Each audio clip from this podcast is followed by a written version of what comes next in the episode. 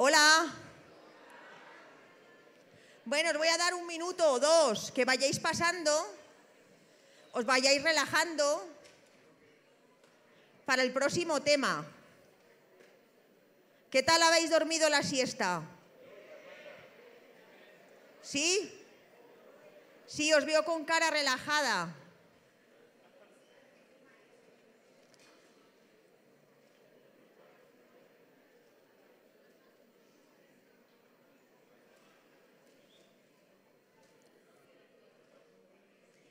Bueno, vamos a empezar el tema ya del viernes. Ya estamos a viernes, ¿qué os parece? Ya se acaba casi, casi, nos queda todavía esta noche, nos queda mañana. Y Dios es bueno, ¿a que sí? Pues vamos a dar un aplauso al Señor, fuerte, pero fuerte, ¿vale?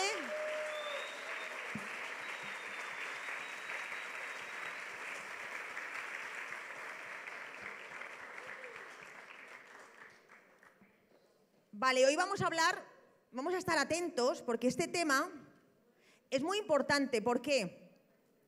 Y hay que estar atentos porque necesitamos ser libres. Y vosotros vais a pensar, bueno, ya me han hecho muchas liberaciones, ya pues es a veces llover sobre mojado los temas, pero el Hijo de Dios necesita, necesitamos renovarnos y necesitamos quitarnos esas cosas que nos impiden cumplir el propósito de Dios.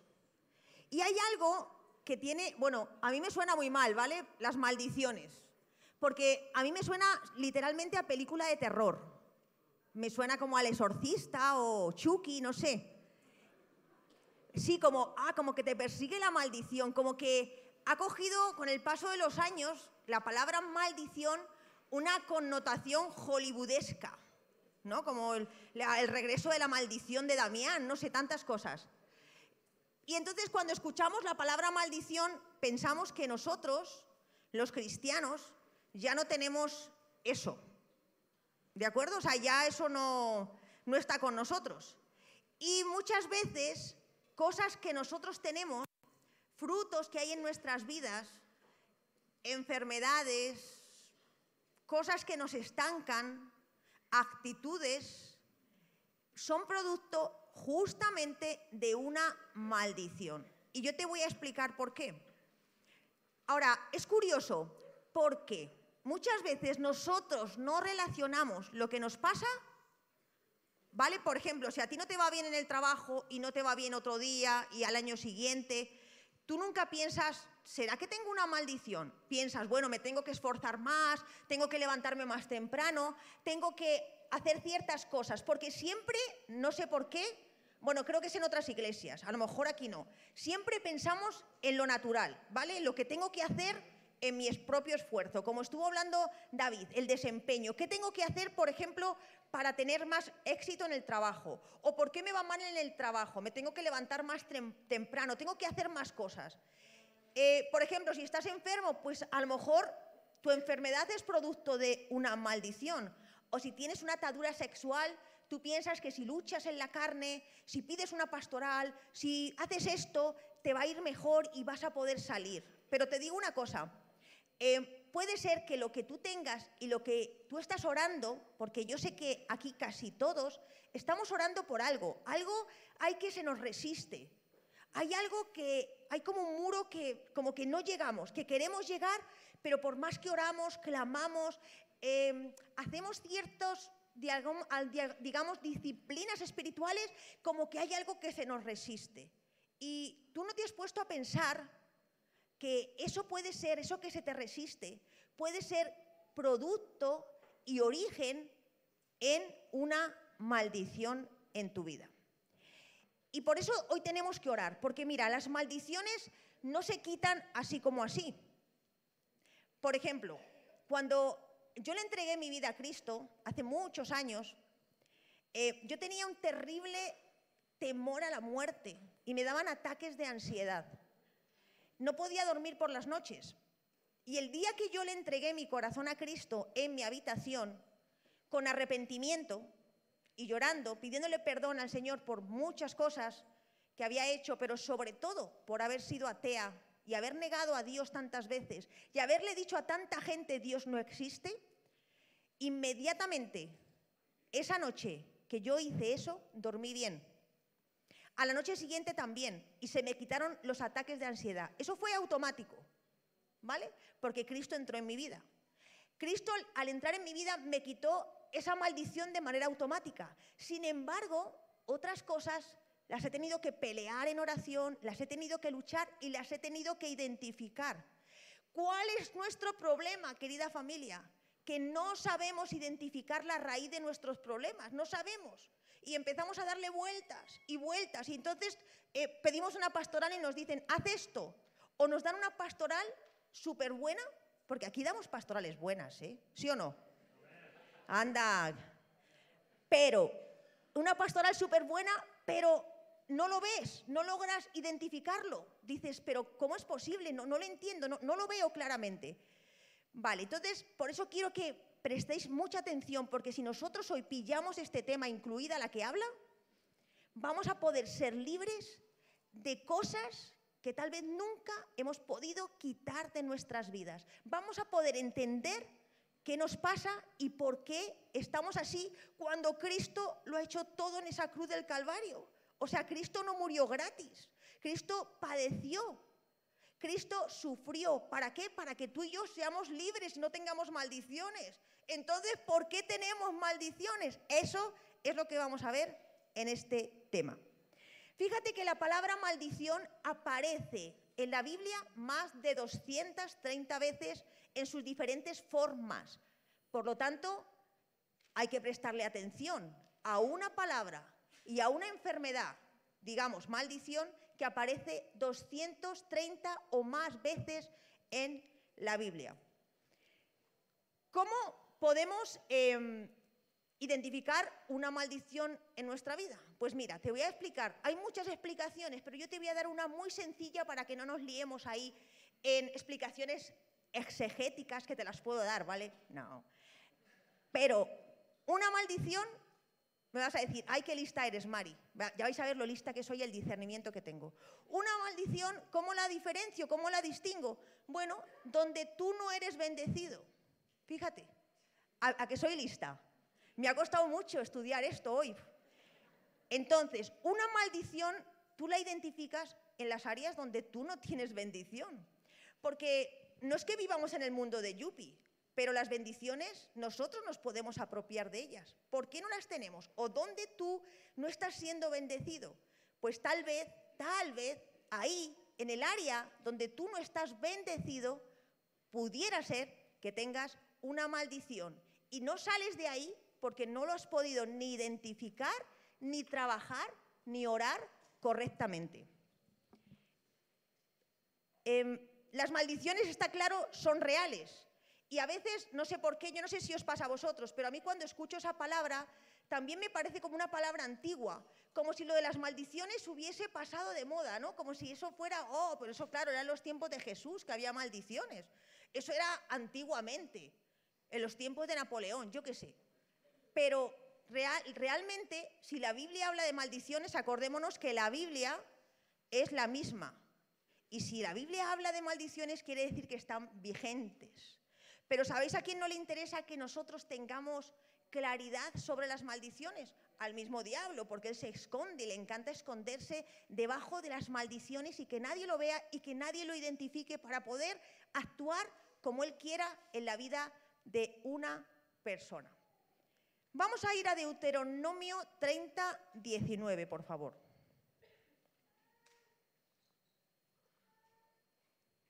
¿Qué dice? Deuteronomio 30, 19. ¿Qué dice?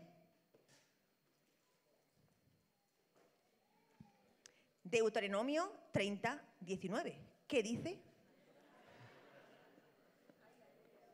Ahí, muy bien. A los cielos, esto parece lo de Escarlata Ojara, lo que el viento se llevó, pero no. A los cielos y a la tierra llamo por testigos hoy contra vosotros, que os he puesto delante la vida y la muerte, la bendición y la maldición. Escoge pues la vida para que vivas tú y tu descendencia, no lo quitemos. Fíjate que dice que Dios ha puesto para que tú escojas. ¿No te parece impresionante? Tú puedes escoger la bendición y la maldición. Y no solamente, si tú escoges la bendición, no solamente vas a ser bendecido tú, va a ser bendecida o maldecida tu descendencia. Tú, querido amigo, escoges. Yo escojo. Muchas veces yo he tenido cargas falsas, ¿vale? Cargas falsas por ciertas personas. Y, y una vez orando en ayuno, le pedí al Señor que me revelara por qué yo tenía una carga, un dolor. Y Dios me llevó a este versículo. Y entendí que cada uno escoge lo que quiere. Está claro que si tú escoges, escoges desobedecer a Dios, las maldiciones te van a alcanzar, las maldiciones las vas a tener. Pero si tú escoges obedecer a Dios, las bendiciones tú las vas a tener en tu mano. Por lo tanto, no es que las maldiciones te llegan y, bueno, entonces, ay, tengo maldición y yo no, no puedo hacer nada porque me ha pillado la maldición, como algunos listillos, que pecan y dicen, no, es que la maldición me ha alcanzado. Eso no tiene ni pies ni cabeza. La maldición te ha alcanzado porque tú le has abierto la puerta a través de un pecado, porque la maldición entra a través de pecados que nosotros cometemos o que nuestros antepasados cometen. Y otra de las preguntas que nos hacemos con las maldiciones es, ¿qué culpa tengo yo de lo que hizo Adán? Pero, ¿y Eva? ¿Y la serpiente? ¿Y a mí qué me importa Adán? Si hace muchísimos años que pasó eso. ¿Y qué culpa tengo yo? Fijaros que parece como si Dios a veces, a través de las maldiciones, como que fuera malo. ¿Por qué hizo Dios eso con Adán y Eva? ¿Por qué tuvo que maldecir a toda la humanidad a través del pecado de Adán y Eva? Mira, las maldiciones es muy fácil. Tú le dices a tu hijo, Pepito, de tres años, no cojas el cuchillo. Pepito, no cojas el cuchillo. Pero el papá, ¿qué quiere? Papá, ¿El papá quiere que su hijo se corte? El papá no quiere que su hijo se corte, el papá quiere que su hijo obedezca para que él no se corte. Lo que el papá quiere es que a través de la ley, del mandamiento, el hijo obedezca y no le pase nada. Pues mira, como las maldiciones son tan reales, Dios muchas veces dice, si haces esto, te cae una maldición. Y no solo a ti, sino a tus hijos. Y lo hace porque, mira, el dolor más grande que podemos tener es cuando le cae una maldición a un hijo cuando a un hijo le pasa algo, ¿sí o no? Muchas veces preferimos que nos pase a nosotros algo. Uno dice, yo preferiría, preferiría que me pasara a mí antes que a mi hijo, porque es algo que Dios ha puesto en nuestra naturaleza. Y Él quiso asegurarse, y Dios quiere asegurarse de que nosotros no vamos a tocar el pecado. Y claro, hay consecuencias. Y cuando la maldición se hereda y dice, no solamente te voy a tocar a ti, sino que voy a tocar a tus hijos, eso debería bastarnos para no pecar a la humanidad entera. Pero no a la humanidad entera, sino a los hijos de Dios que estamos aquí, que me estáis escuchando, yo misma que me estoy oyendo. El hecho de que van a heredar mis hijos mi propio pecado, debería bastarme a mí para decir, Señor, no quiero hacerlo, no quiero pecar, ayúdame.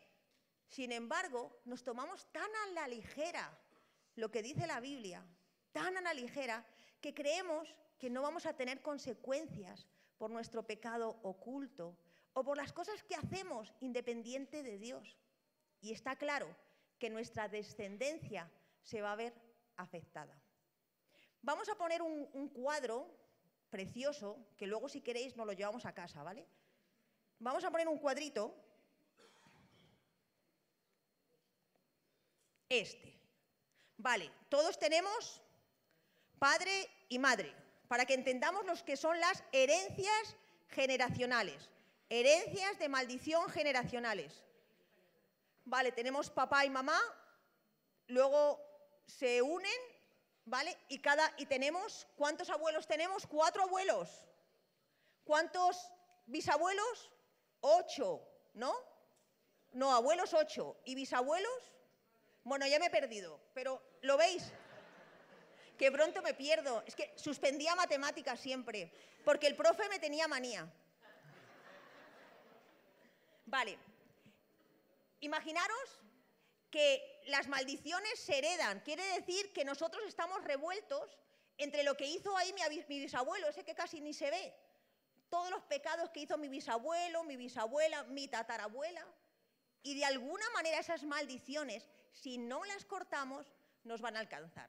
Yo os he puesto este cuadro, pero a muchos de nosotros no hace falta ni este cuadro. Con que vayas a tu próxima reunión familiar, ahí te vas a dar cuenta de las maldiciones que hay en tu casa. Esas, esas reuniones familiares que viene el tío, el primo que no ves hace años, aquí en el redil que las familias se juntan, ¿vale? Pues ahí tú te vas a dar cuenta de lo que tú tienes también, porque eso viene como herencia familiar. ¿Qué dice Éxodo 20? Eso tenerlo ahí en remojo el cuadro porque lo voy a volver a poner, porque nos tiene que quedar claro para que tú identifiques qué ha hecho tu tatarabuelo, ¿vale? Éxodo 20 del 4 al 6. ¿Qué dice, por favor? No te, harás, no te harás imagen ni ninguna semejanza de lo que esté arriba en el cielo, ni abajo en la tierra, ni en las aguas debajo de la tierra. Y el 5, no te inclinarás a ellas ni las honrarás, porque yo soy Jehová tu Dios, fuerte, celoso, que visito la maldad de los padres sobre los hijos hasta la tercera y cuarta generación de los que me aborrecen. Entonces, lo que quiere decir aquí que la idolatría es aborrecer a Dios. Fíjate que la idolatría es el primer pecado con maldición en la Biblia, el primero. Y a veces la idolatría es como que pensamos, ay, que, pero a ver, ¿qué pasa si adoro a una virgencita? Tampoco es para tanto. ¿Cómo se ponen allí en la CCI con eso, no? Pero la idolatría, vamos a ver que es muchísimo más profunda y trae unas consecuencias tan horribles que después de este tema quiero que de verdad nos arrepintamos de todas las vírgenes que hemos adorado, de todas las velitas que hemos puesto y de todas las cosas que verdaderamente hemos hecho. ¿Vale? La idolatría os quiero decir que incluye lo oculto. Y siempre, a ver, el, ocultismo, ¿no? La hechicería. Fíjate que la idolatría incluye lo oculto porque la idolatría es querer satisfacer tus propios deseos, obtener el favor, obtener el poder en otra fuente que no sea Dios. ¿Y qué es el ocultismo? Cuando tú vas a una brujita, tan guapa, la brujita, ¿no? Ahí, tan mona, y resulta que te lee la mano, tú estás buscando en una fuente que no es Dios una respuesta. Por lo tanto, el ocultismo, o sea, ciertas cosas ocultas como la necromancia, como leerse las manos, son una forma de idolatría. Es buscar en otras fuentes lo que solo Dios puede darte. ¿De acuerdo? Y mirad, mirad, cuando hablamos de idolatría decimos, ah, pero yo ya no adoro imágenes. Muchos me habéis preguntado por ahí, y seguro que lo preguntáis a vuestros líderes de célula. Pero a ver, si yo ya hace 20 años que estoy en la iglesia yo no adoro imágenes, yo no voy a las procesiones, yo tampoco, ¿eh? voy a las procesiones, aunque en algunos os han pillado ahí en Facebook. Quique, el investigador. Pero eh, entonces decimos, yo soy libre. Y a mí siempre Emma me preguntaba, ¿pero tú con qué raíz es la que menos te identificas? Y yo siempre le decía, pues con la idolatría. Pero preparándome el tema, digo, pues la verdad no. Porque os voy a explicar por qué. O sea, yo me identificaba más, no sé, con, la, con el ocultismo o con el rechazo, pero con la idolatría no, porque vale, yo es, a ver, si he adorado imágenes, pero no he sido ahí una señora católica de ir a, misa, no, más bien era atea. Entonces yo decía, pues creo que con la que menos me identifico es con la idolatría. Pero si hay una maldición que todos tenemos, porque tampoco hay que ser muy listos, porque a ver, venimos de cultura eh, idolatra, idólatra, ¿no? Colombia, Perú, España no, ¿vale? España no. Colombia, Perú, son regiones donde el ocultismo predomina, donde la idolatría predomina, y entonces no hay mucho donde perderse. O sea, no vas a tener que estar pensando tres años, ¿será que yo tengo idolatría? ¿Será que yo tengo idolatría? Seguramente sí. ¿Vale? Tienes idolatría. Entonces, ¿qué, qué pasa con, la idolatría? Mirad, hay, hay un versículo en la Biblia que dice que si el Hijo no te liberta, ¿quién es el Hijo? Si el Hijo no te liberta, no serás verdaderamente libre. Por lo tanto, cuando tú no te liberas de la maldición de la idolatría, tú dejas de adorar imágenes, porque claro, tú llegas a la vida cristiana y, ya, ya no adoras imágenes. pero sigues haciendo ídolos.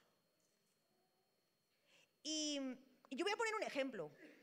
Mirad, tú puedes, si tienes la maldición de idolatría, tú puedes ser que no adores ninguna imagen ni tengas vírgenes en casa que las hayas tirado, pero sigas haciendo ídolos y estás cometiendo el mismo pecado, porque la idolatría, ¿sabéis qué es? La idolatría lo compara al adulterio en el matrimonio. ¿Qué es el adulterio? El adulterio es pues querer satisfacerme sexualmente con otra persona que no es mi mujer o mi marido. Pues lo mismo dice la Biblia que la idolatría es adulterio espiritual, quererme satisfacer con otros dioses, con otras cosas que no son lo que Dios tiene para mí. ¿Cuántos ídolos tenemos? Eso sí lo vamos a identificar. Si el Hijo no te liberta, no eres verdaderamente libre. Os voy a poner un ejemplo. Bueno, mi padre lo dice abiertamente. Él sufrió o sufrió, o lo que no sé cómo decirlo, pero él era alcohólico y durante muchos años no sabía qué hacer con su vida y nosotros menos con la suya, ¿vale? Pero, bueno, pues un día decidió ir Alcohólicos Anónimos y todos lo celebramos. ¡Ay, mi papá Alcohólicos Anónimos, qué bien! Y nosotros, pues fuimos también, sus hijos, los, mi, hermano está por ahí, se acordará, fuimos también a las reuniones de hijos de alcohólicos. Y ahí el objetivo era dejar de beber, y la gente dejaba de beber. Era impresionante, eran terapias de grupo, era guay la gente, simpática, pues contabas tus problemas abiertamente en una terapia de grupo, y la verdad que, que pues que ayudaba. Pero ¿qué sucedía? Que nosotros veíamos, o yo por lo menos veía, porque yo me hice cristiana yendo a esas reuniones, ¿vale? Yo tuve el encuentro con Cristo a los 21 años y estaba yendo a las reuniones para hijos de alcohólicos. Y allí lo que pasaba es que dejaban de beber, pero cogían y dejaban a la mujer y se casaban con otra de ahí o se juntaban con otra de ahí de, de alcohólicos anónimos. Dejaban el alcohol, pero fumaban como carreteros sin parar, uno detrás de otro. Y a mí siempre me lo han preguntado, porque hay gente que tiene en su testimonio de vida, Cristo me quitó las drogas. Pero, chicos, hay gente que deja las drogas sin Cristo. A ver, os dejo que penséis, ¿por qué?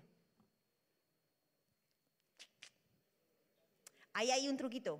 ¿Sabéis por qué? Porque es verdad, dejan las drogas, pero se enganchan a otra cosa porque si el Hijo no te libertare, no serás verdaderamente libre. Entonces, dejas el alcohol, sí, lo puedes dejar sin Cristo en una reunión de Alcohólicos Anónimos, que por cierto, Alcohólicos Anónimos, eh, su fundamento fue cristiano. Luego se diluyó porque quería alcanzar a más números de personas y aceptó gente o personas de otras religiones y ahí se empezó a diluir. Pero Quiero decir esto, que tú, si no has roto con la maldición de idolatría y Cristo no te ha liberado de esa maldición, has dejado de adorar imágenes, pero la idolatría no se te ha quitado y eso se te sale por, otro, por otros lugares o por otros sitios. Por lo tanto, vale, tú en tus fuerzas puedes dejar de fumar, pero si tú no te liberta verdaderamente Cristo, vas a engancharte a otra cosa, porque el vacío lo tienes ahí. Tú puedes dejar eh, las cosas guarras sexuales, digamos así, y, y las puedes dejar en tus fuerzas un tiempo, pero si no te ha liberado Cristo, no te preocupes que vas a hacer otras cosas, porque se te va a salir por otro lado y vas a decir, pero ¿qué me pasa si yo ya he dejado esto, he dejado esta sexualidad, he dejado esto y se me sale por otro sitio? Porque tú tienes que buscar la verdadera libertad que es en Cristo. Entonces, esto es tremendo. Sigo con la idolatría. ¿Cuántos ídolos tienes tú? Mirad, yo os lo digo por experiencia. Mi conversión fue radical. Yo recibí a Cristo un 24 de diciembre y yo ya nunca dejé a Cristo. En cuanto en enero, yo fue en, enero encontré la iglesia, nunca he dejado la iglesia. Fue algo fulminante. Pero he tenido todos los ídolos en la vida cristiana todos. Mi primer ídolo, os cuento, fue mi líder. Yo la tenía idealizada, idolatrada. Yo no le veía los defectos. Todo el mundo decía, pero esta chica, que, ¿cómo es? Pero esta chica decía, ¿qué? Yo no veo nada. Porque la idolatría no te deja ver. Después me casé con mi marido que está aquí. Hombre, a ver, chicos, no penséis mal. Bueno, y era rarísimo porque vosotros me conocéis que soy extrovertida, pero cuando él no estaba yo no me sentía bien. ¿Qué es eso? Idolatría. Pero Dios me fue quitando los ídolos de cuajo. ¿Eh? ¿Qué va? Era idolatría, te lo digo yo. Mira, y Dios fue tan bueno que me fue quitando los ídolos de cuajo sin anestesia. Así os digo, así, sin anestesia. Todos los ídolos que Dios me ha quitado a mí han sido sin anestesia. Con lágrimas, como cuando te arrancan una muela sin anestesia. Pues así han sido, así Dios me ha ido quitando todo. Todos los ídolos se me han caído así. Y te quedas vacío, hueco, como que tu vida no tiene sentido. Entonces, ya no, estoy, no pienso igual, Emma. Pienso que mi raíz también puede ser la idolatría, ¿vale? Imagínate, ya tengo las cinco. Yo que pensaba que me libraba de una. Y quiero que vayamos a, un salmo, ¿vale? Para que entendamos lo que puede hacer la idolatría, la maldición de la idolatría en nuestras vidas, que es el Salmo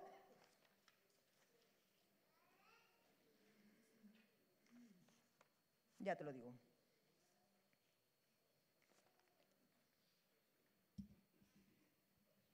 Voy. ¿Ves? Eso es un. Es lo que se siembra se recoge. Salmo 115, 8 y 9.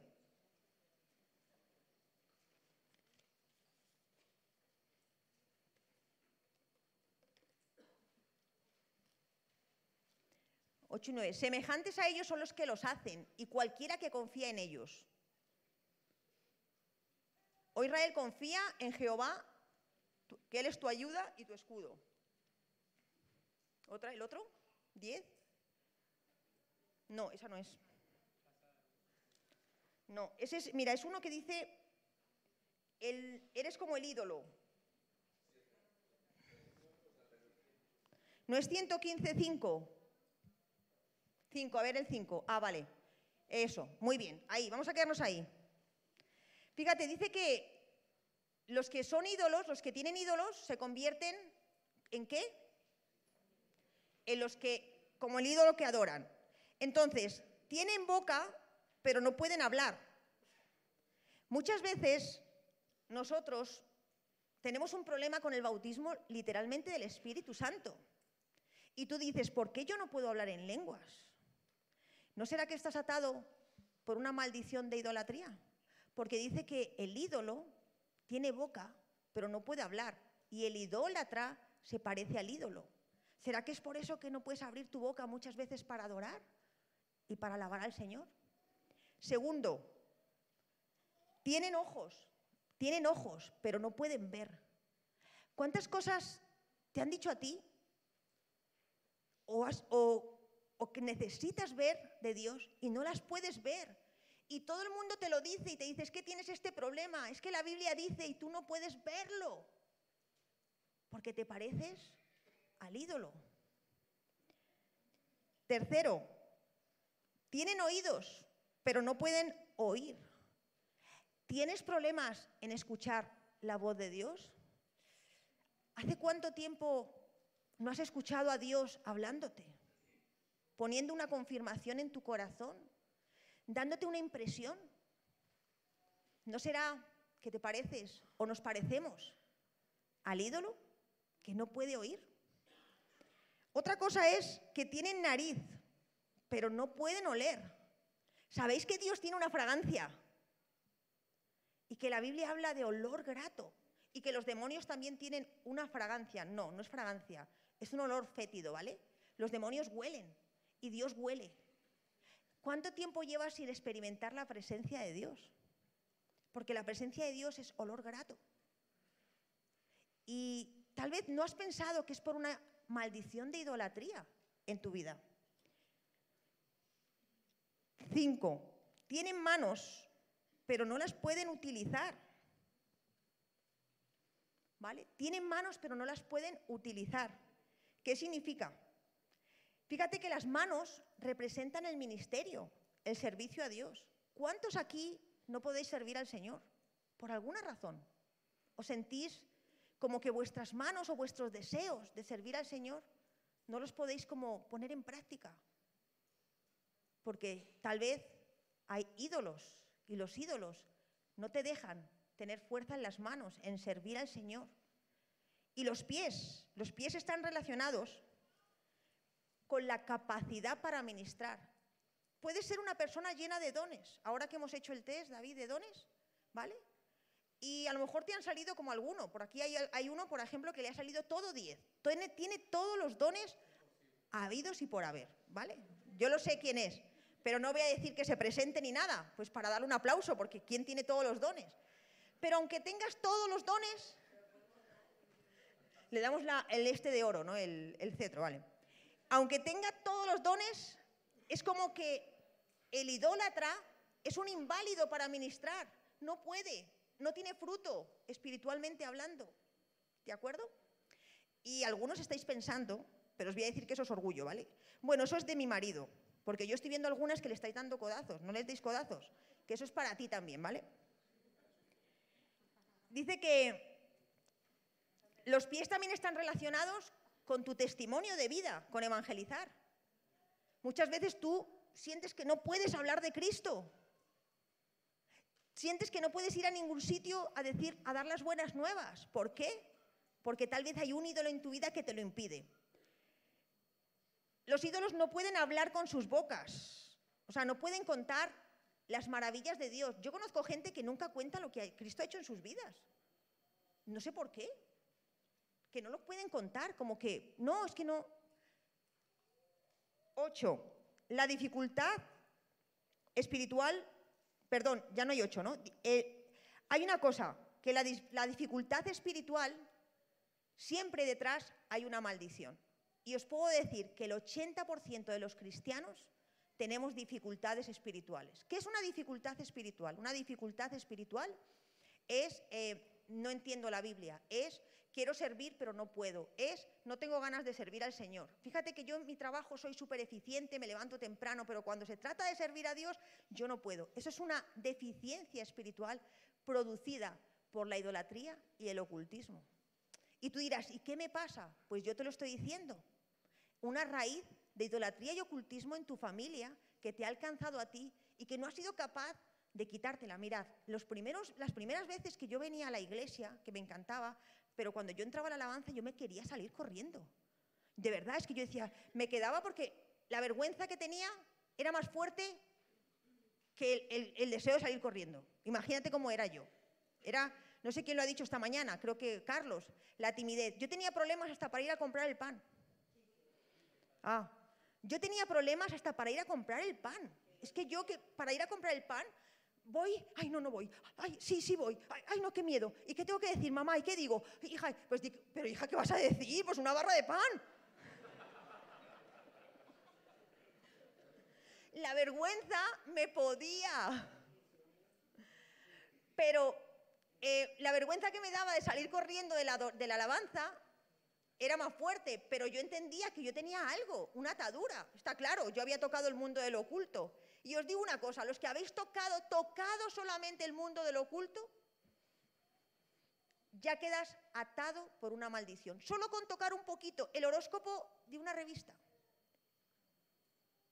Ya es el mundo del oculto. Enseguida cae una maldición sobre ti. Y las maldiciones siempre están asociadas con demonios, está claro. ¿Qué ha venido a hacer Cristo? A deshacer las obras del diablo. Entonces Cristo ha venido a deshacer las obras del diablo.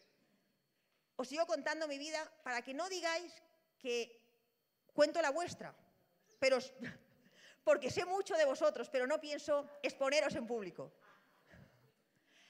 Mi padre se fue 17 años de la iglesia, se dice pronto, 17 años. Y el otro día me dijo, estábamos en el coche, por si algunos queréis ir, ¿vale? Porque volvió, ha vuelto, no sé hace cuántos años volvió, pero ha vuelto. ¿Cuatro? Cuatro años.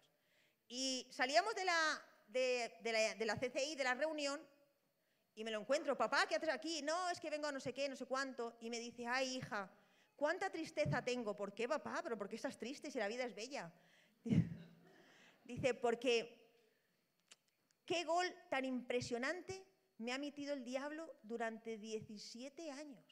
Digo, papá, 17 años con un gol del diablo. Sí, hija, 17 años. Y te digo una cosa, que yo cuando me fui de la iglesia, yo me fui para un mes. Es que dice, yo me voy para un mes, hago la pataleta y vuelvo. Y ya no pude volver. O sea, dice, mi orgullo fue tan grande que no pude volver, pero hija, yo me fui para un, para un mes, para, para dos meses, pero no para 17 años. ¿Cómo me pesa? ¿Cómo me pesa haberme ido? ¿Por qué? Pues porque a él, él es un hombre de nietos, le gustan sus nietos, le hubiera encantado estar con sus nietos en la alabanza cuando su nieto tenía cinco años y no lo ha podido ver porque le metió un gol el diablo. Ahora Dios puede restaurar todas las cosas, pero por favor no cometamos los mismos errores nosotros. No cometamos los mismos errores. En ese periodo que mi padre se fue, papá, ¿qué tal? En ese periodo, me ve por la tele.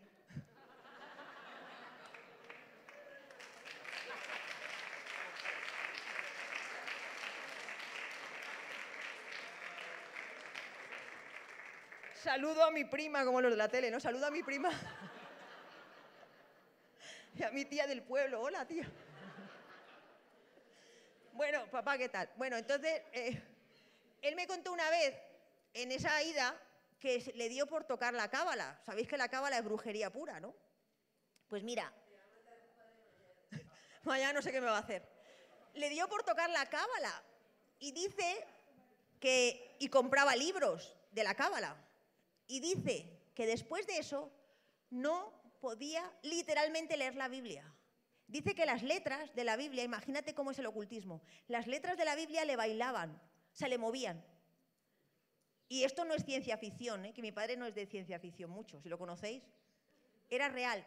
Y le decía a mi madre, Laura, léeme la Biblia, no la puedo leer. Y mi madre le leía los salmos. Él no podía leer la Biblia. Sí, imagínate el Salmo 100, el Salmo 150, que es el más largo, ¿no? Ah, no sé, no sé. Ah, no, el 119. Laura, léeme el Salmo 119, dos horas ahí, ¿no?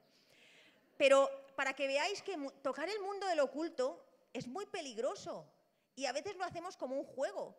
Estaba estudiándome el tema, había un, misionero que le ponen el nombre, yo lo voy a decir, porque, pues porque sí. Felipe. ¿Hay algún Felipe aquí? pero vamos, que no es, no es que tengo algo contra ti, ¿eh? ¿Eh? es que se llamaba el chico Felipe misionero evangelista.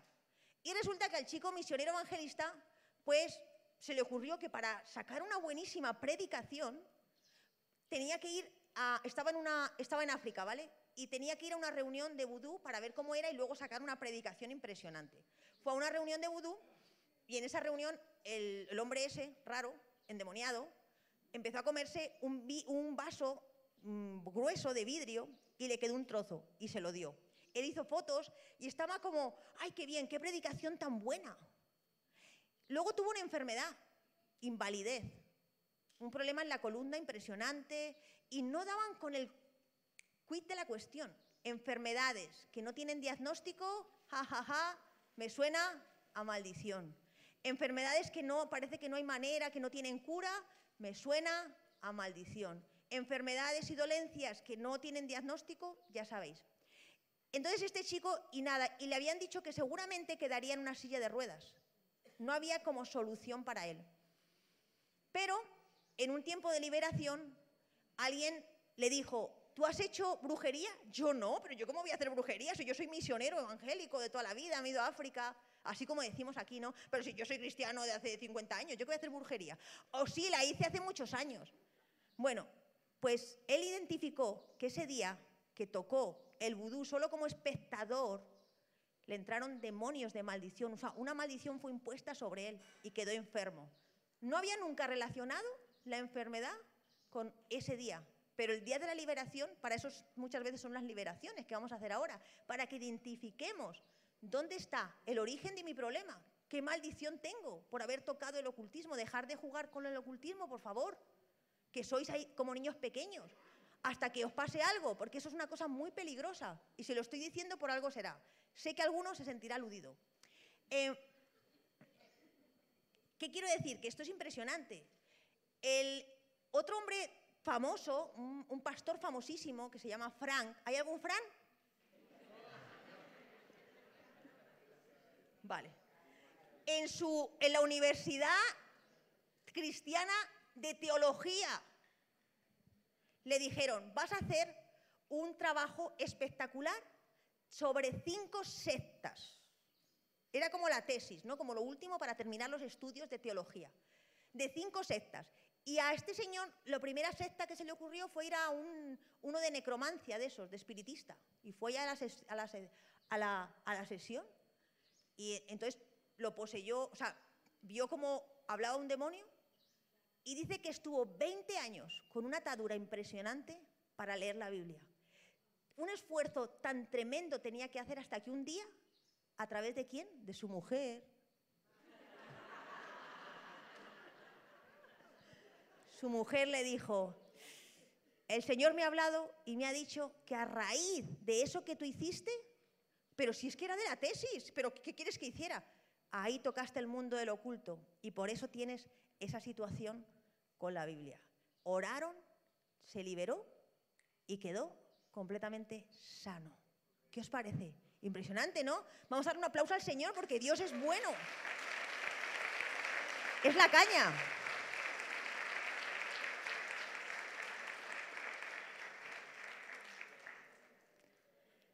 Bueno, ya llevo tiempo ¿eh? aquí. Estoy mirando que son menos 10. Bueno, eh, ¿qué más os puedo contar de, estas maldiciones? Vale, mira, por ejemplo, hay otra maldición que es causada por los fundadores de las iglesias. Bueno, los que venís de otra iglesia, o bueno, los que os habéis identificado en algún momento con una iglesia. Resulta que la maldición, un fundador de una iglesia es un cimiento, digamos, ¿no? Y quien la funda, está claro que es la persona que pone los cimientos de una iglesia. ¿De acuerdo? Por lo tanto, esa persona va sobre el fundamento, va edificando. Y si tiene maldiciones que no ha resuelto, ¿sabéis qué sucede? Que a veces ese hombre, que es el fundador, deja la iglesia y le dice a unos pastores, bienvenidos. Y todos les damos un aplauso, ¡bien! Y esos pastores que son bienvenidos heredan no solo la iglesia, sino las maldiciones del fundador de la iglesia. Y, son personas a lo mejor consagradas que aman al Señor, pero dicen, pero ¿por qué se nos divide la iglesia? ¿Pero por qué? Bueno, porque hay una maldición en el fundador de la iglesia que no ha sido resuelta y las tienes que resolver tú, porque tú de alguna manera la has heredado. Por lo tanto, por lo tanto, es muy importante que si nosotros nos hemos identificado o hemos estado en otras iglesias donde ahora sabemos que ha habido maldiciones sin resolver, a ver, no es que no haya esperanza, que ha habido maldiciones sin resolver, nosotros tenemos que romperlas, aunque no lo hayamos hecho nosotros. ¿Vale? Mirad, yo, nosotros conocimos una iglesia preciosa, en crecimiento impresionante, una iglesia grande, o sea, tenía todo, pero no creía ni en las maldiciones ni en las liberaciones. Y con el paso del tiempo nos dimos cuenta de que las maldiciones y los demonios habían alcanzado a estas personas. Si hubieran creído en ese momento en las maldiciones y las liberaciones, otro gallo cantaría, pero no canta otro gallo. Por eso, si tú te estás durmiendo hoy, no te duermas, ¿vale? Porque necesitas ser, por favor, libre de las maldiciones. A veces en los temas de liberación hay mucha opresión, nos dormimos, otros se ponen nerviosos, yo qué sé, pero es porque Dios quiere hacer algo. ¿Qué más? Hay una maldición que hablamos mucho hace dos años, en el verano, que es la maldición de la ilegitimidad, para que vayamos ahí identificando maldiciones. Después el Espíritu Santo es el que os va a decir, ¿de acuerdo? La maldición de la ilegitimidad es tener un hijo fuera del matrimonio. Y hemos visto resultados. Hace dos años predicamos de eso y hablamos de eso. Y, muchas veces tú dices, bueno, pero yo luego me casé. Vale, yo tuve a mi hijo fuera del matrimonio, eh, fue un, un desliz de amor en la playa. Y luego consumamos la unión y nos casamos. Bueno, la maldición de la ilegitimidad entra en el momento de la concepción. No hace falta, o sea, el matrimonio no quita la maldición. Vamos a, volver a poner el cuadrito de tanta gente ahí, ¿vale? Los bisabuelos y por ahí. Muchas veces nosotros venimos de familias con ilegitimidad, ilegitimidad, hijos fuera del matrimonio, a lo mejor tú eres un hijo fuera del matrimonio, a lo mejor tú no, pero tu padre sí, a lo mejor tu bisabuelo también, y traemos una maldición de ilegitimidad, ¿vale? Que ha tocado a muchas partes de nuestra familia. ¿Y qué hace esa maldición de ilegitimidad? Vamos a verlo. Creo que es en Deuteronomio. Deuteronomio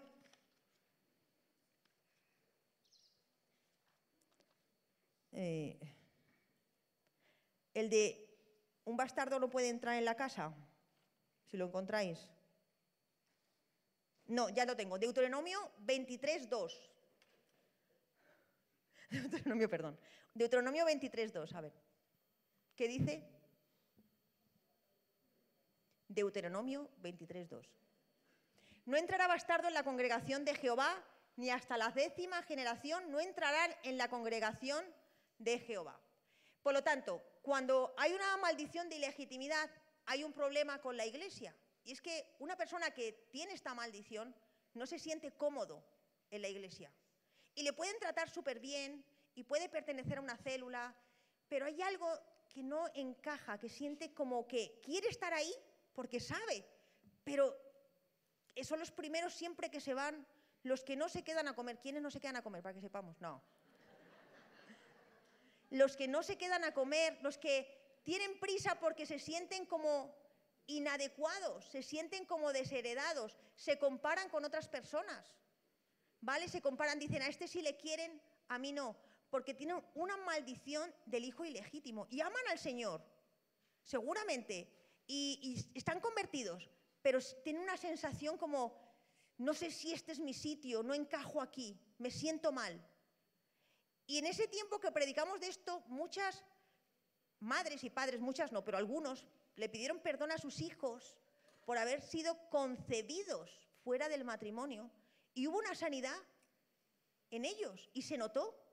Por lo tanto, las maldiciones no es que tengas que irte a hacer unas cosas impresionantes para quitártelas. Fíjate, solo con el perdón de esa madre que le pidió perdón a su hijo por haberlo concebido fuera del matrimonio. ¿Sabéis qué dijo ese hijo? Ay, mamá, pero que yo ya te he perdonado, que no importa.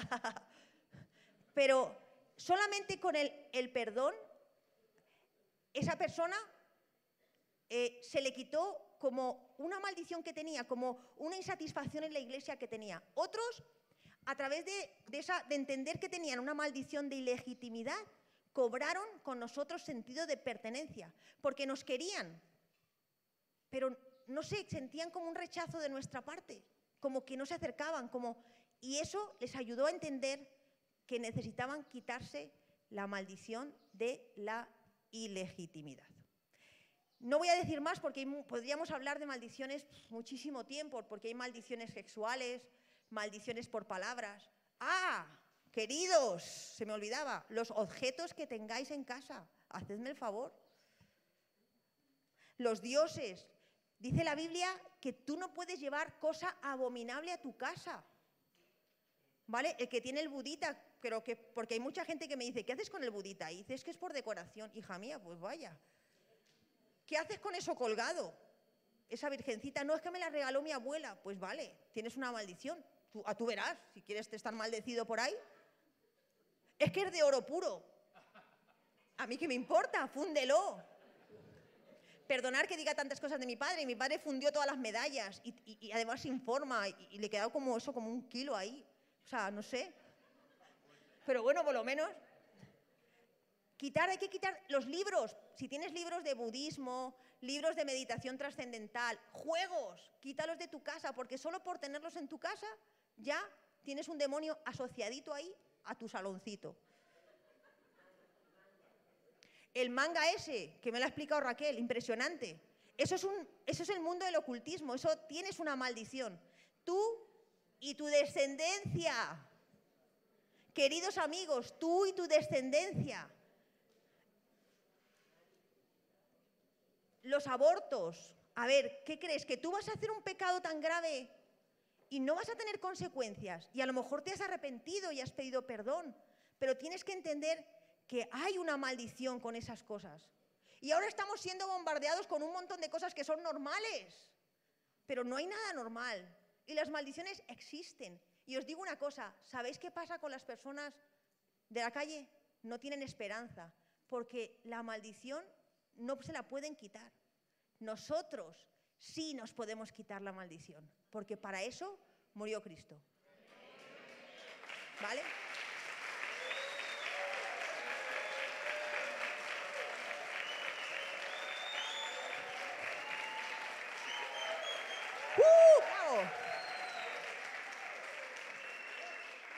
Cristo es el único que nos puede quitar las maldiciones, porque Él fue maldito. ¿Para qué? Para que nosotros no tuviéramos que vivir con esas maldiciones. Os digo una cosa, la ley no puede hacer nada en contra de las maldiciones. Y la gracia que es en Cristo es la que quita las maldiciones, pero tú las tienes que entender e identificar. Otra cosa que os quiero decir es que a mí me ha pasado, es que muchas veces es como que yo, por ejemplo, tenía mis cosas antes de Cristo, Harvey las suyas, pero mis hijos a mí me conocieron bien. Quiero decir bien, a ver, no es que estuviera... me conocieron sin esas cosas, ¿vale? Sin embargo, he visto cosas de ellos, de mi vida de antes de Cristo, en ellos. Y digo, ¿esto qué es? Pero, pero ¿por qué si no me ha visto? Por ejemplo, Daniel, que está por ahí. Ahí, ahí. Que es una joya. Es una joyita. Él me sirve de ejemplo. se yo fumaba como un carretero. Se levanta un día con ocho años. Dice, mamá, he soñado que fumaba. Pero él no me ha visto fumar. Otro se mordía las uñas. Y yo me las mordía mucho. Pero ellos nunca me han visto. Entonces, ¿qué es eso? Decirme. Las maldiciones saltan a los hijos. Y a veces los hijos hacen cosas peores que las que tú has hecho cuando no eras cristiano. Y tú dices, pero si mi hijo era un santo en la iglesia, rezando todo el día, orando, ¿vale? Era un santito y mira, ¿qué es esto? esto ¿De dónde me ha venido esto? Pues ¿de dónde te ha venido? Una maldición que ha saltado. Porque os digo una característica de las maldiciones que se esconden. ¿Cómo se esconden? Por ejemplo, una maldición, tú tienes en tu línea familiar, vamos a poner el cuadro otra vez, por favor, el última, la última vez. Quiero que os quede, que soñéis con el cuadro, que tengáis visiones. Vale, ponte que has tenido en la última rama de la izquierda allí, olvidado, un pervertido en la familia, ¿vale? O yo qué sé, o un, inmundo sexual, yo qué sé, ¿vale? No, bueno, eso no, ya es ahí. Eh, se ha pasado, ¿eh? Pero resulta que nosotros nos hemos, cuando nosotros nos hemos convertido, nos hemos convertido con toda la fuerza y, hemos amado al Señor y hemos tenido que luchar y las maldiciones tirando para un lado y nosotros tirando para otro porque nos hemos convertido de una manera genuina, con un sacrificio impresionante. Entonces el diablo dice, bueno, yo voy a seguir con las maldiciones, pero ha visto que no puede. ¿Y sabes qué hace el diablo? Dice, no importa, la maldición. Yo me escondo y en la próxima generación tiro la piedra. Y la próxima generación el diablo tiene más furia, porque tú no te has dado cuenta, aquí tenemos un perro Troy, que está atado, suéltalo. Ya verás, como está atado, si tú lo sueltas, se va a poner como un loco corriendo detrás de todo el mundo. Pues si tú una maldición la dejas dormida en una generación porque has luchado y porque quieres vivir para el Señor y porque has dicho a mí las maldiciones no me van a alcanzar porque voy a obedecer así me muera. Porque las maldiciones solo se quitan con esas decisiones. Voy a obedecer así me muera. Y hay una persona así en la línea familiar pues las maldiciones que hacen se quedan ahí dormiditas. Dice, no te preocupes, vamos a ver la siguiente generación, a ver si puedo meterme y meterme con más fuerza que antes. Y se meten en la siguiente generación y tú dices, ¿de dónde me viene esto? ¿Esto qué es? ¿Vale? Porque nosotros tenemos que seguir luchando. Para terminar, quiero poner un vídeo, pero os quiero decir una cosa. Tú tienes que estar seguro que tienes a Cristo en tu vida si quieres romper con las maldiciones. Mira, Cristo no va a entrar en tu vida porque hayas hecho una oración. Cristo no va a entrar en tu vida porque seas hijo de pastor. Cristo no va a entrar en tu vida pues porque lees un poquito la Biblia o porque vienes a la iglesia de Quique Pavón, por favor. Cristo va a estar en tu vida cuando haya en ti un verdadero arrepentimiento. Si el Hijo no me libertare, no seré, verdaderamente libre. Y todas las maldiciones han quedado en la cruz del Calvario. Y quiero que veamos este vídeo. Y verdaderamente quiero que lo veamos con atención, porque el único, el centro de todo es Cristo. Vamos a verlo, por favor.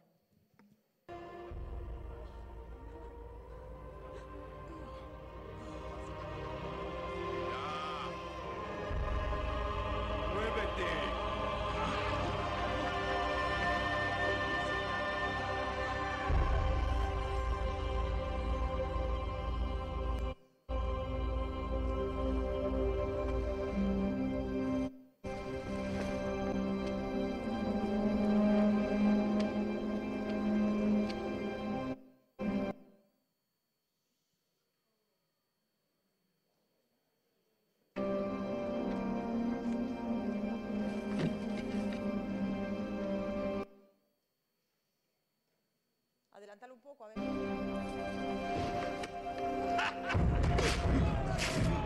¡Traten!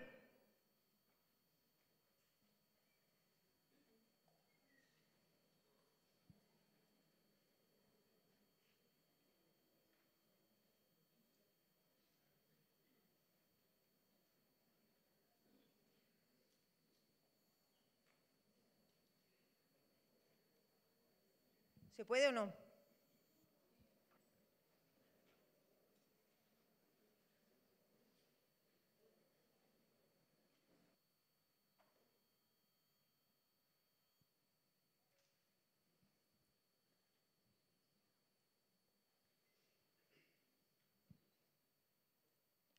Cristo se hizo maldición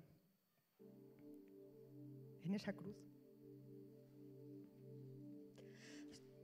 Sin Cristo no hay forma de quitarse las maldiciones, es imposible.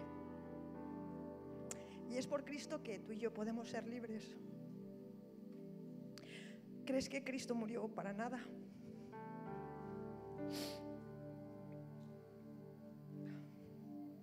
Él fue maldito para que tú y yo pudiéramos disfrutar de bendiciones, pero no nos apropiamos de la obra de Cristo en la cruz.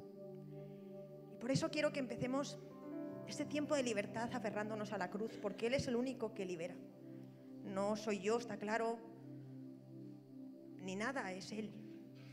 Y si Él no te libera, no vas a poder ser verdaderamente libre. Y quiero decirte algo, si tú no estás seguro y tienes que salir de este campamento, seguro de que Cristo está en tu vida, y has podido hacer una oración hace muchos años, pero eso no te hace salvo, es el arrepentimiento. Cristo llevó ahí tus pecados, y no solo los tuyos, sino los de todos tus antepasados. Pero a veces no hemos puesto esos pecados en la cruz. Y vamos a empezar a poner esos pecados ahí en esa cruz del Calvario. Porque Cristo murió para que tú y yo no tengamos que llevar esa carga. ¿Sabes que Él me cambió? Él quitó tantas maldiciones que yo tenía que no me las podía quitar. Aún me faltarán, pero sé que en la cruz tengo victoria. Y sé que muchos estáis batallando con pecados horribles, seguro. Pensáis que no podéis. Pero te digo una cosa, mira lo que hizo Cristo.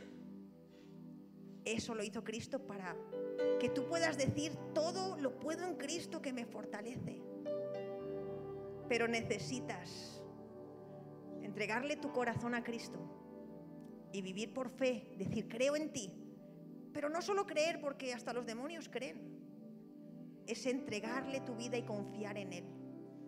Quitarte hoy todos los ídolos. ¿Cómo podemos tener ídolos viendo la obra de Cristo en la cruz, que es completa? Y no solo murió, resucitó al tercer día. Por eso ahí donde estamos vamos a orar. Y vamos a orar con fe. sabiendo que Cristo lo hizo, pero que yo puedo pedirle perdón a Cristo. Que yo le puedo decir a Cristo, renuncio a esas maldiciones que tengo de mis antepasados. Señor, en esta tarde estamos aquí con la autoridad tuya. No somos nada sin ti, Señor, y si tú no nos liberas y quitas las maldiciones, ningún ser humano lo puede hacer. ¿Cuántos de nosotros estábamos atados, atadísimos a tantas cosas? Y hoy podemos dar testimonio de que en ti somos libres. Por eso hoy pido perdón y empieza a pedir perdón por los pecados que has cometido, que tienes en tu vida. Y dile al Señor, libérame por favor. En el nombre de Jesús y en el poder del Espíritu Santo, trae libertad a mi vida. Perdóname, porque he abierto la puerta a las maldiciones. Y he abierto las puertas a las maldiciones con la idolatría. Porque viendo esta escena, Señor, ¿cómo he podido tener al dinero idolatrado en mi vida? ¿Cómo? Viendo esta escena, ¿cómo he podido poner a personas por encima de ti cuando tú hiciste todo por mí? Perdóname, Señor, porque al tener ídolos, lo que te he dicho a ti es, ¿para qué moriste tú en la cruz? Yo necesito satisfacerme a través de un ídolo. Y eso se llama adulterio espiritual. Hoy nos arrepentimos como personas, como familia, como iglesia del adulterio espiritual. Y te decimos, Señor, que nos perdones, porque hemos buscado satisfacer nuestra vida a través del dinero, de personas, a través del sexo. Perdónanos, Señor. Y hoy te pedimos perdón. Y ahí donde estás, no te calles. Si verdaderamente quieres ser libre, dile al Señor hoy.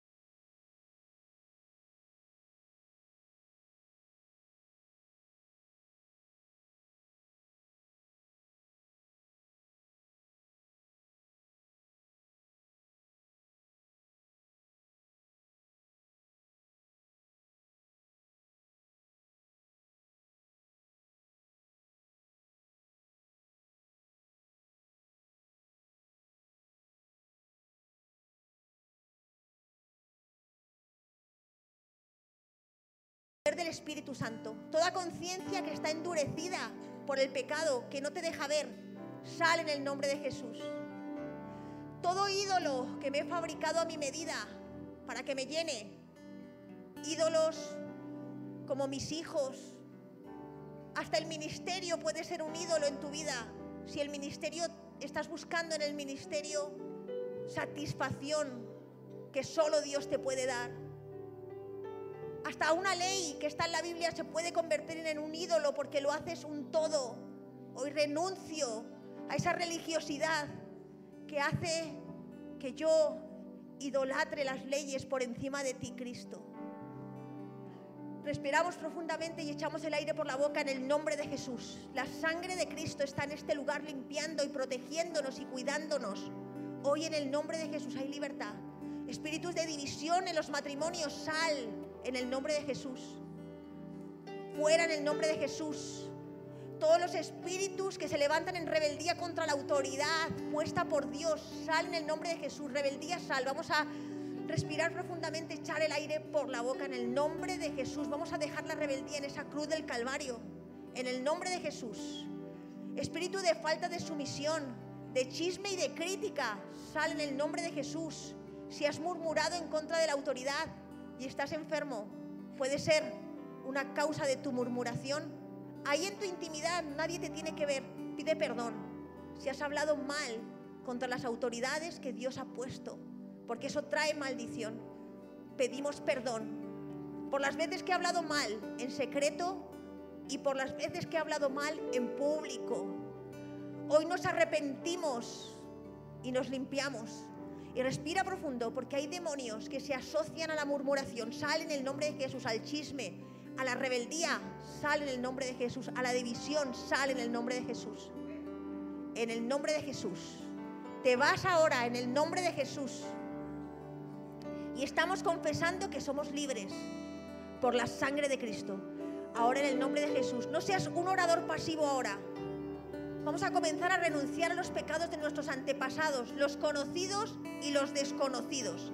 En el nombre de Jesús los pecados de nuestros antepasados. En el nombre de Jesús, queremos pedirte perdón por el pecado de nuestros tatarabuelos, bisabuelos, abuelos, padres, en el nombre de Jesús, de idolatría.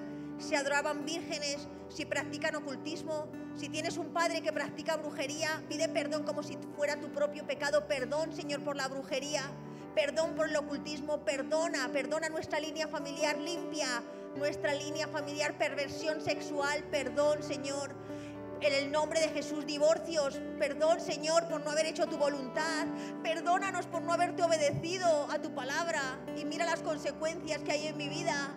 Hoy te pido perdón, Señor, en el nombre de Jesús. Estamos confesando que somos libres. No dejes de pedir perdón. Pide perdón por los pecados de robo de tus antepasados. Tal vez por eso no te va bien financieramente, porque hay una maldición sin confesar. Porque tal vez tus abuelos robaron. Porque tal vez tus bisabuelos hicieron, se aprovecharon del pobre. Sale en el nombre de Jesús. Hay libertad en este lugar. Ahora en el nombre de Jesús. Seguimos confesando los pecados de nuestros antepasados para quitar esa maldición, esa hechicería, ese vudú en el nombre de Jesús. Esas relaciones fuera del matrimonio, la maldición de ilegitimidad. Hoy, Señor, queremos pedir perdón porque tal vez concebiste a un hijo fuera del matrimonio o fuiste tú mismo concebido fuera del matrimonio y te persiguen fantasmas dentro de la iglesia, como que no encajo, nadie me quiere, este no es mi sitio. Es la maldición que quiere sacarte de la iglesia, pero no es el Señor, porque el Señor te ama, porque Cristo te ama. ¿Cómo no te va a amar Cristo con todo lo que hemos visto en esa cruz del Calvario? Hoy en el nombre de Jesús toda herencia de maldición que traemos de nuestros antepasados de fuerte orgullo, de creernos mejor que nadie, pero ¿quiénes somos nosotros para creernos mejor que nadie? Fuera en el nombre de Jesús, para mirar a los demás por encima del hombro, para creerme que por mi trabajo o por mi nacionalidad soy especial, fuera en el nombre de Jesús orgullo, porque el orgullo es el pecado del Satanás y del diablo. Él se rebeló contra Dios porque quería ser igual a Dios. Y yo no quiero, Señor, que el orgullo se apodere de mi vida y me deje ciego y no pueda ver el mundo espiritual. En el nombre de Jesús, ven Espíritu Santo. Hoy declaramos libertad de toda mano que está asfixiando una garganta, un cuello. En el nombre de Jesús, veo como una mano asfixia un cuello. Tal vez tienes pesadillas por la noche y no puedes dormir, sientes que te asfixian. Eso es el ocultismo, renuncia. En el nombre de Jesús es tiempo de libertad. Veo también como ojos que están tapados, no puedes ver, porque amas a los ídolos más que a Dios. Hoy te, te pido perdón me arrepiento, Señor, por amar el dinero más que a ti. Me arrepiento porque por eso no puedo ver el mundo espiritual. Por eso no puedo hablar en lenguas. Por eso me siento como mudo cuando quiero adorarte y hablar contigo. Porque tengo una maldición. Pero hoy la rompo, la quito y la pongo en la cruz del Calvario. Y confieso en esta tarde que soy libre por la sangre del Cordero. Porque para eso murió Cristo. Soy libre en el nombre de Jesús. Somos libres en el nombre de Jesús.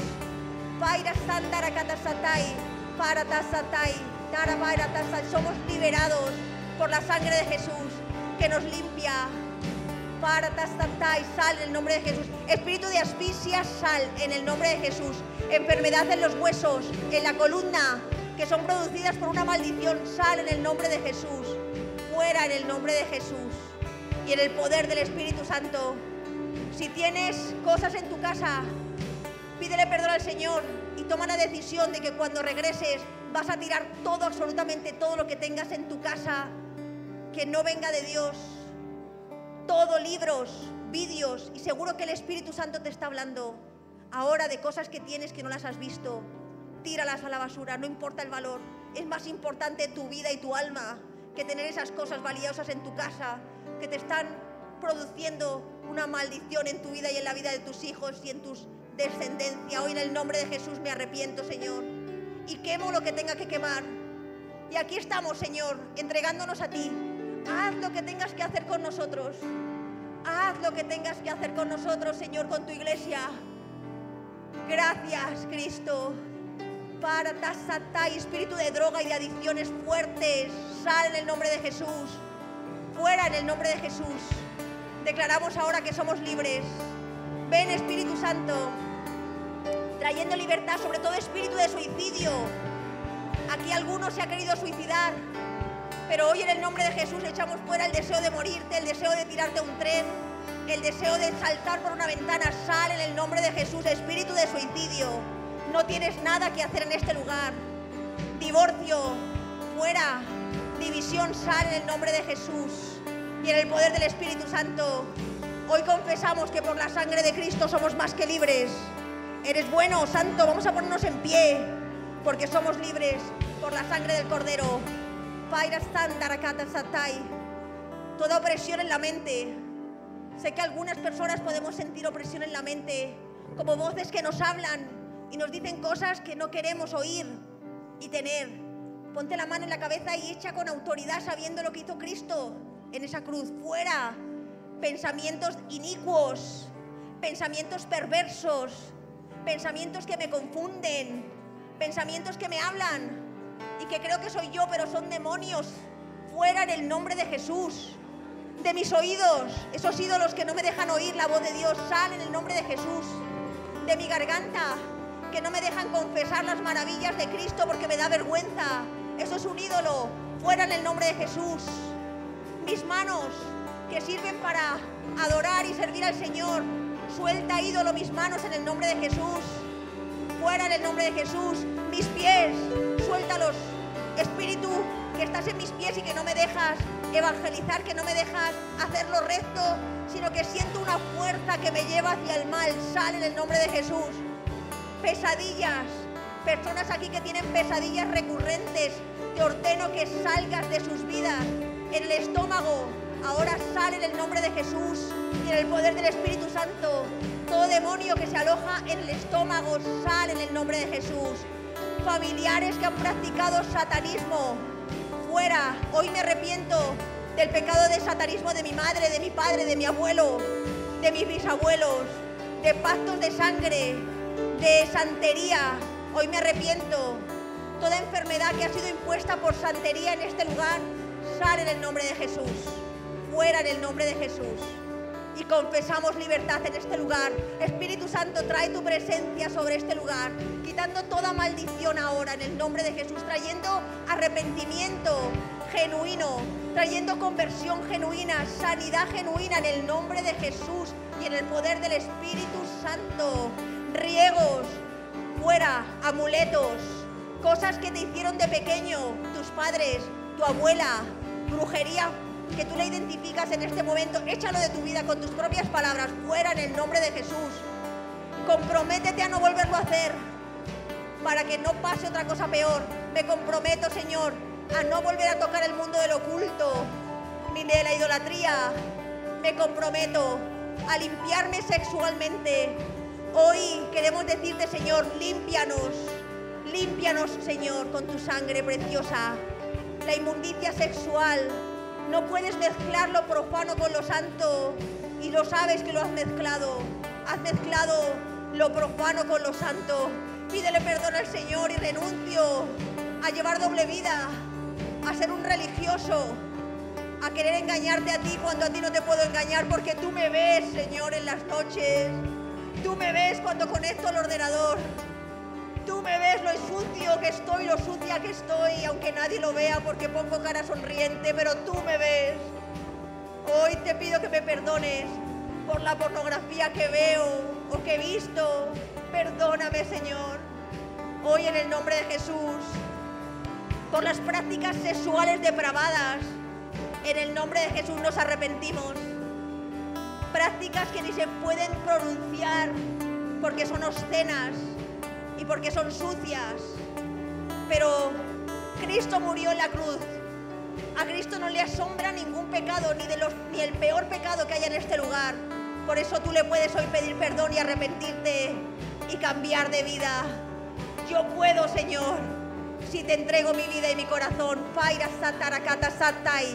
En el nombre de Jesús hay libertad en este lugar. Para tasataranai, paira santarakata satai. Vaira tasai. Gracias, Cristo. Santaranai. me sanó, me rescató, me dio vida nueva, me coronó, me levantó, rompió las cadenas, nueva canción de adoración. Sí, Señor. Corre por mis venas. A ti, Cristo. Exáltale vas a ver cómo rompe tinieblas. Gloria a ti. Y me sanó,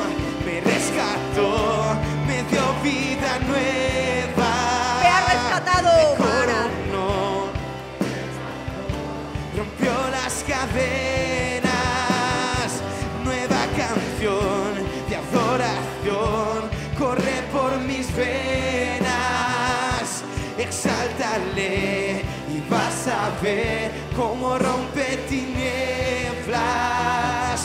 Y alabale que Él es bueno y reina con poder. Alabale que toda oscuridad tiembla ante Él. No es un cuento, es mi historia, lo que mi padre me enseñó. Cuando alabé a Allí todo cambió. Cuando alabé a Cristo, allí todo cambió. Y yo solo sé que yo soy su hijo y él es mi padre y mi padre me ama y yo solo sé que yo soy su hijo. Y él es mi padre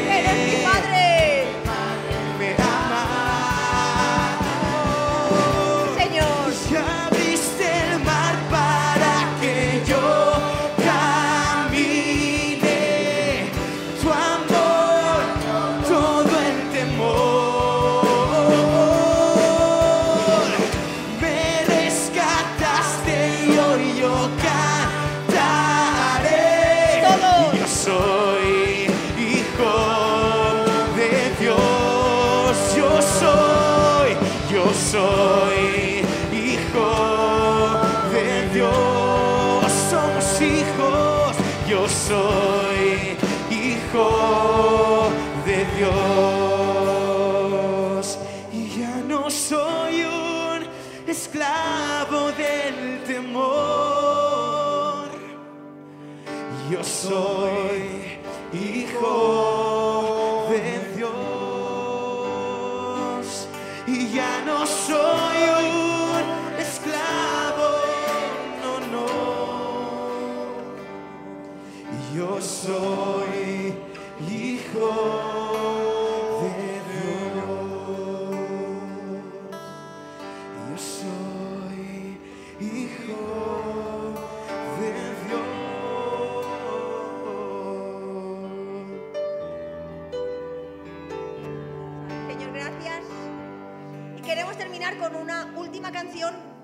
va a proclamar la libertad que tenemos en Cristo.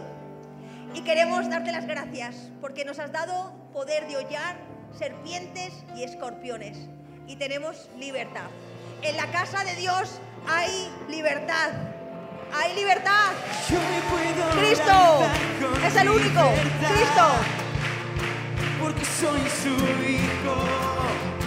Porque soy su hijo. Somos tus hijos.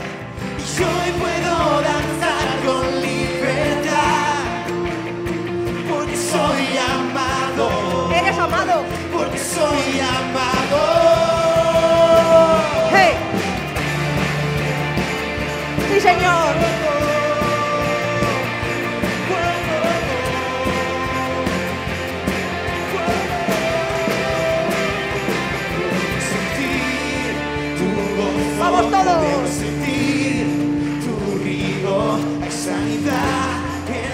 Las aguas, queremos danzar. Podemos sentir tu Gozo. podemos sentir tu río, hay sanidad en las aguas, queremos danzar. Sí, Señor, vamos. Y hay libertad en la casa de Dios,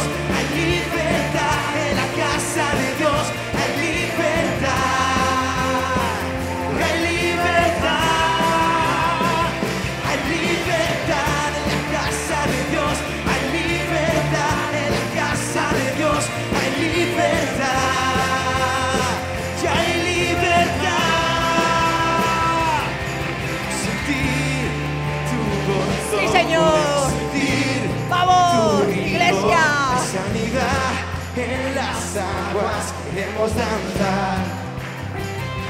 Podemos sentir tu gozo, podemos sentir tu río. Hay sanidad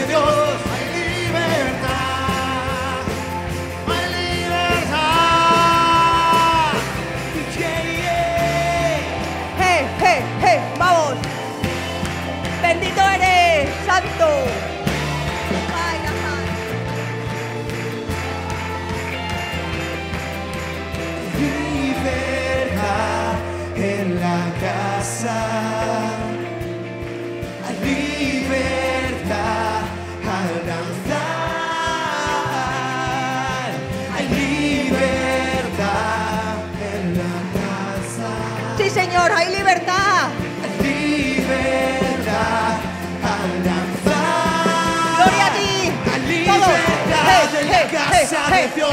hey, Hay hey, libertad en la casa de Dios. Hay. Libertad.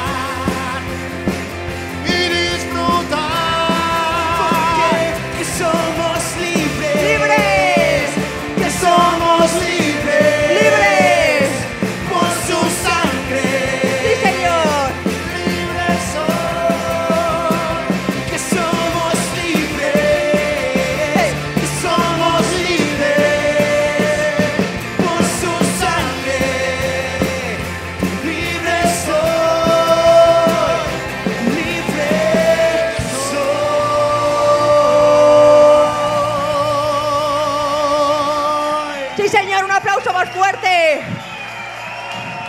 Vamos a gritar todos, Cristo es el Rey. Cristo es el Rey, todos. Cristo es el Rey. Cristo es el Rey.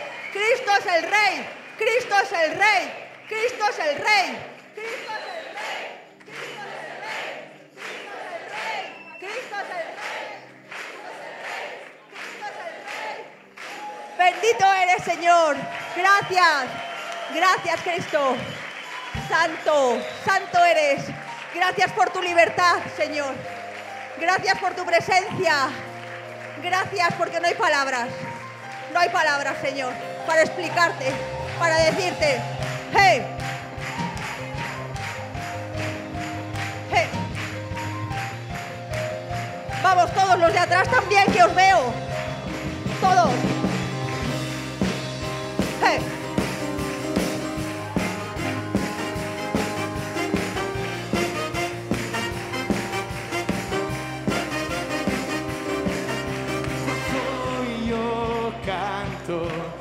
Tierra se estremece, los muros Caerán. Cuando le adoro, se rompen las cadenas, los muros caerán. Sí, Señor. Los muros caerán,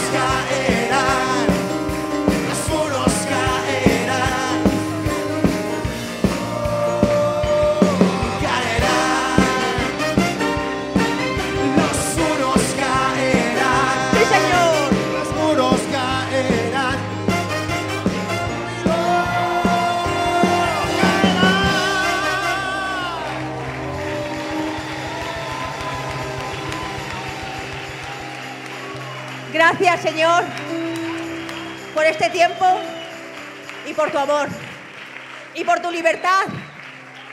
Gracias, Cristo. Gracias a ti por lo bueno que eres.